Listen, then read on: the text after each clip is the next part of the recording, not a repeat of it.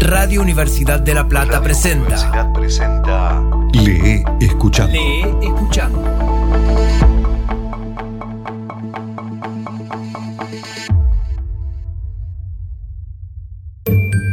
Hoy presentamos de Osvaldo Soriano El penal más largo del mundo.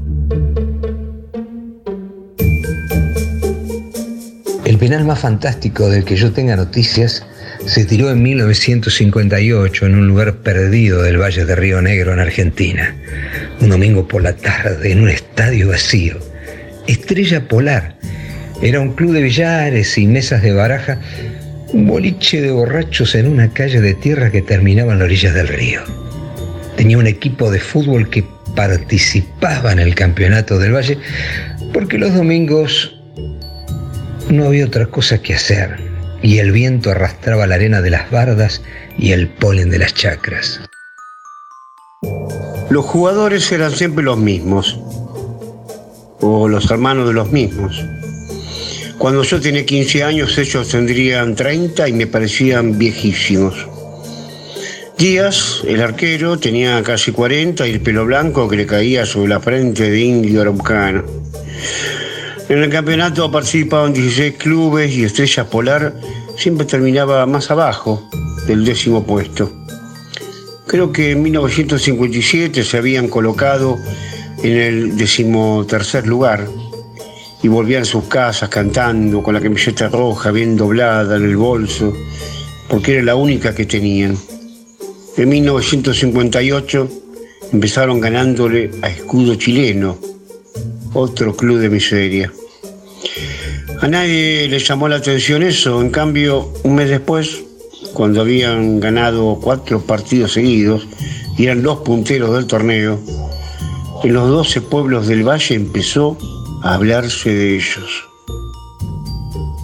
Las victorias habían sido por un gol, pero alcanzaban para que Deportivo Belgrano, el eterno campeón, el de Padini, Constante Gauna y Tata Cardiles, quedara relegado al segundo puesto, un punto más abajo. Se hablaba de estrella polar en la escuela, en el ómnibus, en la plaza, pero no imaginaba todavía que al terminar el otoño tuvieran 22 puntos contra 21 de los nuestros. Las canchas se llenaban para verlos perder de una buena vez. Eran lentos como burros y pesados como roperos, pero marcaban hombre a hombre y gritaban como marranos cuando no tenían la pelota. El entrenador, un tipo de traje negro, bigotitos recortados, lunar enfrente y pucho apagado entre los labios, corría junto a la línea de toque y los azuzaba con una vara de mimbre cuando pasaban a su lado. El público se divertía con eso y nosotros, que por ser menores jugábamos los sábados, no nos explicábamos cómo ganaban si eran tan malos. Daban y recibían golpes con tanta lealtad y entusiasmo que terminaban apoyándose unos sobre otros para salir de la cancha, mientras la gente les aplaudía el 1 a 0 y les alcanzaba botellas de vino refrescadas en la tierra húmeda. Por las noches celebraban en el prostíbulo de Santa Ana y la gorda Leticia se quejaba de que se comieran los restos del pollo que ella guardaba en la heladera. Eran la atracción y en el pueblo se les permitía todo. Los viejos los recogían de los bares cuando tomaban demasiado y se ponían pendencieros. Los comerciantes les regalaban algún juguete o caramelos para los hijos y en el cine las novias le consentían caricias por encima de las rodillas. Fuera de su pueblo nadie lo tomaba en serio, ni siquiera cuando le ganaron a Atlético San Martín por 2 a 1. En el medio de la euforia perdieron, como todo el mundo. En Barda del Medio y al terminar la primera rueda dejaron el primer puesto cuando Deportivo Belgrano los puso en su lugar con siete goles. Todos creímos entonces que la normalidad empezaba a restablecerse, pero el domingo siguiente ganaron 1 a 0 y siguieron con su letanía de laboriosos, horribles triunfos y llegaron a la primavera con apenas un punto menos que el campeón. El último enfrentamiento fue histórico, por el penal. El estadio estaba repleto y los techos de las casas también. Todo el mundo esperaba que Deportivo Belgrano repitiera los siete goles de la primera rueda. El día era fresco y soleado y las manzanas empezaban a colorearse en los árboles. Estrella Polar trajo más de 500 hinchas que tomaron una tribuna por asalto y los bomberos tuvieron que sacar las mangueras para que se quedaran quietos. El referí que pitó el penal era Herminio Silva, un epiléptico que vendía la rifa del club local y todo el mundo entendió que se estaba jugando el empleo cuando a los 40 minutos del segundo tiempo estaban uno a uno y todavía no había cobrado la pena, por más que los de Deportivo Belgrano se tiraran de cabeza en el área de Estrella Polar y dieran volteretas y malabarismos para impresionarlo. Con el empate, el local era campeón. Y Herminio Silva quería conservar el respeto por sí mismo y no daba penal porque no había infracción. Pero a los 42 minutos, todos nos quedamos con la boca abierta cuando el puntero izquierdo de Estrella Polar clavó un tiro libre desde muy lejos y se pusieron arriba, 2 a 1. Entonces sí, Herminio Silva pensó en su empleo y alargó el partido hasta que Padini entró en el área y ni bien se le acercó un defensor, pitó. Ahí nomás dio un pitazo estridente, aparatoso y sancionó el penal. En ese tiempo el lugar de ejecución no estaba señalado con una mancha blanca y había que contar 12 pasos de hombre. Herminio Silva no alcanzó ni siquiera a recoger la pelota porque el lateral derecho de Estrella Polar, el Colo Rivero, le durmió de un cachetazo en la nariz. Hubo tanta pelea que se hizo de noche y no hubo manera de despejar la cancha ni de despertar a Herminio Silva. El comisario, con la linterna encendida, suspendió el partido y ordenó disparar al aire. Esa noche, el comando militar dictó estado de emergencia, o algo así, y mandó enganchar un tren para expulsar del pueblo a toda persona que no tuviera apariencia de vivir allí. Según el Tribunal de la Liga, que se reunió el martes, faltaban jugarse 20 segundos a partir de la ejecución del tiro penal, y ese match aparte entre Constante Gauna, el soteador y el gato Díaz al arco tendría lugar el domingo siguiente, en el mismo estadio a puerta cerrada. De manera que el penal duró una semana y fue, si nadie me informa lo contrario, el más largo de toda la historia. El miércoles faltamos al colegio y nos fuimos al pueblo vecino a curiosear. El club estaba cerrado y todos los hombres se habían reunido en la cancha entre las bandas. Formaban una larga fila para patearle penales al gato Díaz y el entrenador de traje negro y lunar trataba de explicarles que era la mejor manera de probar al arquero. Al final, todos tiraron su penal y el gato atajó unos cuantos, porque le pateaban con alpargatas y zapatos de calle. Un soldado bajito, callado, que estaba en la cola, le tiró un puntazo con el borceguí militar y casi arranca la red. Al caer la tarde, volvieron al pueblo, abrieron el club y se pusieron a jugar a las cartas. Díaz se quedó toda la noche sin hablar, tirándose para atrás el pelo blanco y duro, hasta que después de comer se puso un escarbadientes en la boca y dijo, Constante los tira a la derecha. Siempre, dijo el presidente del club. Pero él sabe que yo sé. Entonces estamos jodidos. Sí, pero yo sé que él sabe, dijo el gato. Entonces tírate a la izquierda y listo, dijo uno de los que estaban en la mesa. No, él sabe que yo sé que él sabe, dijo el gato Díaz, y se levantó para ir a dormir. El gato está cada vez más raro, dijo el presidente del club cuando lo vio salir pensativo, caminando despacio. El martes no fue a entrenar y el miércoles tampoco. El jueves, cuando lo encontraron caminando por las vías del tren, estaba hablando solo y lo seguía un perro con el rabo cortado. ¿Lo vas a atajar? le preguntó ansioso el empleado de la bicicletería. No sé. ¿Qué me cambia eso? preguntó. Que nos consagramos todos, gato, les tocamos el culo a esos boludos de Belgrano. Yo me voy a consagrar cuando la rubia de Ferreira me quiera querer.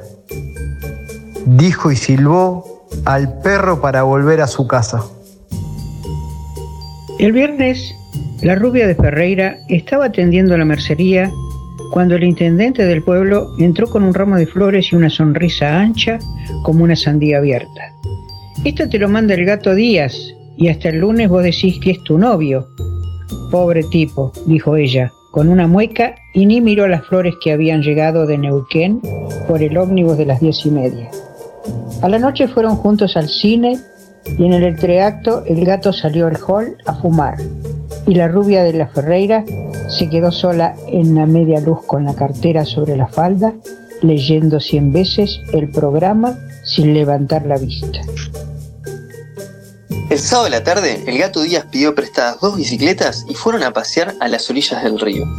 Al quedar la tarde la quiso besar, pero ella dio vuelta la cara y dijo que el domingo a la noche, tal vez, después de que el penal, en el baile. ¿Y yo cómo sé? dijo él. ¿Cómo sabes qué? Si me tengo que tirar para ese lado. La rubia Ferreira lo tomó de la mano y lo llevó hasta donde habían dejado las bicicletas. En esta vida nunca se sabe quién engaña a quién, dijo ella. ¿Y si no lo atajo? preguntó él. Entonces quiere decir que no me querés, respondió la rubia y volvieron al pueblo. El domingo del penal salieron del club 20 camiones cargados de gente, pero la policía los detuvo a la entrada del pueblo y tuvieron que quedarse a un costado de la ruta, esperando bajo el sol. En aquel tiempo y en aquel lugar no había emisoras de radio ni forma de enterarse de lo que ocurría en una cancha cerrada. De manera que los de Estrella Polar establecieron una posta entre el estadio y la ruta. El empleado del bicicletero subió a un techo desde donde se veía el arco del gato Díaz y desde allí narraba lo que ocurría a otro muchacho que había quedado en la vereda, que a su vez transmitía a otro que estaba a 20 metros. Y así hasta que cada detalle llegaba donde esperaban los hinchas de Estrella Polar. A las 3 de la tarde los dos equipos salieron a la cancha vestidos como si fueran a jugar un partido en serio. Herminio Silva tenía un uniforme negro, desteñido pero limpio, y cuando todos estuvieron reunidos en el centro de la cancha, fue derecho hasta donde estaba el Colo Rivero, que le había dado el cachetazo el domingo anterior, y lo expulsó de la cancha. Todavía no se había inventado la tarjeta roja y Herminio señalaba la entrada del túnel con una mano temblorosa de la que colgaba el silbato. Al fin, la policía sacó a empujones al Colo, que quería quedarse a ver el penal. Entonces el árbitro fue hasta el arco con la pelota apretada contra la cadera, contó los 12 pasos y la puso en su lugar. El gato Díaz se había peinado a la gomina y la cabeza le brillaba como una cacerola de aluminio. Nosotros los veíamos desde el paredón que rodeaba la cancha, justo detrás del arco, y cuando se colocó sobre la raya de cal y empezó a frotarse las manos desnudas, empezamos a apostar hacia dónde tiraría constante Gauna. En la ruta habían cortado el tránsito y todo el valle estaba pendiente de ese instante, porque hacía 10 años que el Deportivo Belgrano no perdía un campeonato. También la policía quería saber, así que dejaron que la cadena de relatores se organizara a lo largo de 3 kilómetros y las noticias llegaban de boca en boca apenas espaciadas por los sobresaltos de la respiración. Recién las tres y media de la tarde, Herminio Silva consigue que los dirigentes de los dos clubes, los entrenadores y las fuerzas vivas del pueblo abandonen la cancha. Constante Gauna se acerca a acomodar la pelota. Es flaco y musculoso y tiene las cejas tan pobladas que parecen cortarle la cara en dos. Había tirado ese penal tantas veces, contó después que volvería a patearlo a cada instante de su vida. Dormido o despierto. Ya cuatro menos cuarto, Herminio Silva se pone a medio camino entre el arco y la pelota, se lleva el silbato a la boca y sopla con todas sus fuerzas. Estaba tan nervioso y el sol le había machacado tanto sobre la nuca que cuando la pelota salió hacia el arco, el referí sintió que los ojos se reviraban y cayó de espalda echando espuma por la boca. El gato Díaz da un paso al frente y se tira a su derecha. La pelota sale volando dando vueltas hacia el medio del arco. Constante Gauna adivinó enseguida que las piernas del gato Díaz llegarían justo para desviarla hacia un costado. El gato piensa en el baile de la noche, en la gloria tardía y en que alguien corra rápido a tirar la pelota al córner porque quedó picando en el área. El petizo Mirabelli llegó primero que nadie y la sacó afuera, contra el alambrado. Pero el árbitro Herminio Silva no podía verlo, porque estaba en el suelo, revolcándose con su epilepsia. Cuando toda estrella polar se tiró sobre el gato Díaz, el juez de línea corrió hacia Herminio Silva con la bandera parada y desde el paredón donde estábamos sentados oímos que gritaba, No vale, no vale. La noticia corrió de boca en boca, jubilosa, la atajada del gato y el desmayo del árbitro. Entonces en la ruta todos abrieron las botellas de vino y empezaron a festejar, aunque el no vale llegará balbuceado por los mensajeros como una mueca atónita. Hasta que Herminio Silva no se puso de pie desencajado por el ataque, no hubo respuesta definitiva. Lo primero que preguntó fue, ¿qué pasó? Y cuando se lo contaron sacudió la cabeza y dijo que había que patear de nuevo porque él no había estado allí y el reglamento decía que el partido no puede jugarse con un árbitro desmayado. Entonces el gato Díaz apartó a los que querían pegarle al vendedor de rifas de Deportivo Belgrano y dijo que había que apurarse porque esa noche él tenía una cita y una promesa y fue otra vez bajo el arco. Constante Gauna debía tenerse poca fe, porque le ofreció el tiro a Padini y recién después fue hacia la pelota mientras el juez de línea ayudaba a Herminio Silva a mantenerse parado. Afuera se escuchaban bocinazos de festejo y los jugadores de Estrella Polar comenzaron a retirarse de la cancha rodeados por la policía. El pelotazo salió hacia la izquierda y el gato Díaz se fue para el mismo lado con una elegancia y una seguridad que nunca más volvió a tener. Constante Gauna miró al cielo y después se echó a llorar. Nosotros saltamos del paredón y fuimos a mirar de cerca a Díaz, el viejo, el grandote, que miraba la pelota que tenía entre las manos como si hubiera sacado la sortija de la calecita.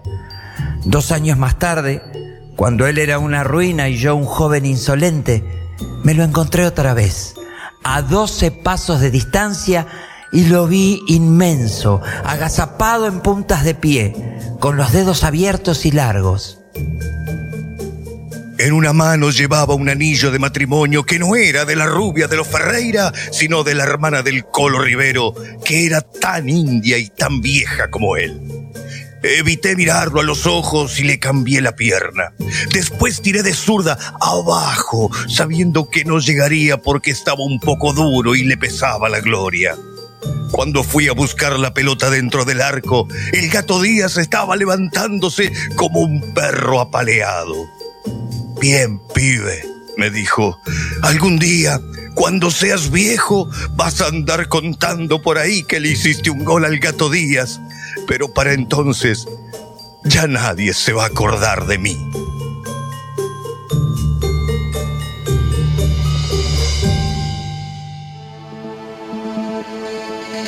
Gracias a todos. Por orden de aparición. Beto César. Mario Arteca. Alejandra Darín, Gonzalo Turbo Vargas, Gabriel Mariotto, Santiago Lucía, Florencia Aquino, Martín Mazuco, Liliana Daunes, Mauro Pollo Raberta, Pelusa Ponce, Federico Massa, María Pía Galeano, Esteban Gallego González, Julieta Novelli, Damián Zárate, Hugo Lamadrida, Mariano Vicente, Guillermo Fernández y Walter Saavedra. El penal más largo del mundo, de Osvaldo Soriano. Hoy presentamos El penal más largo del mundo, de Osvaldo Soriano. Lee escuchando. Voces artísticas Juan Pablo Weise y Diego Carrera. Edición Juan Manuel de Vega. Idea y realización Mario Arteca y Damián Zárate. Radio Universidad de La Plata. Una radio, dos frecuencias.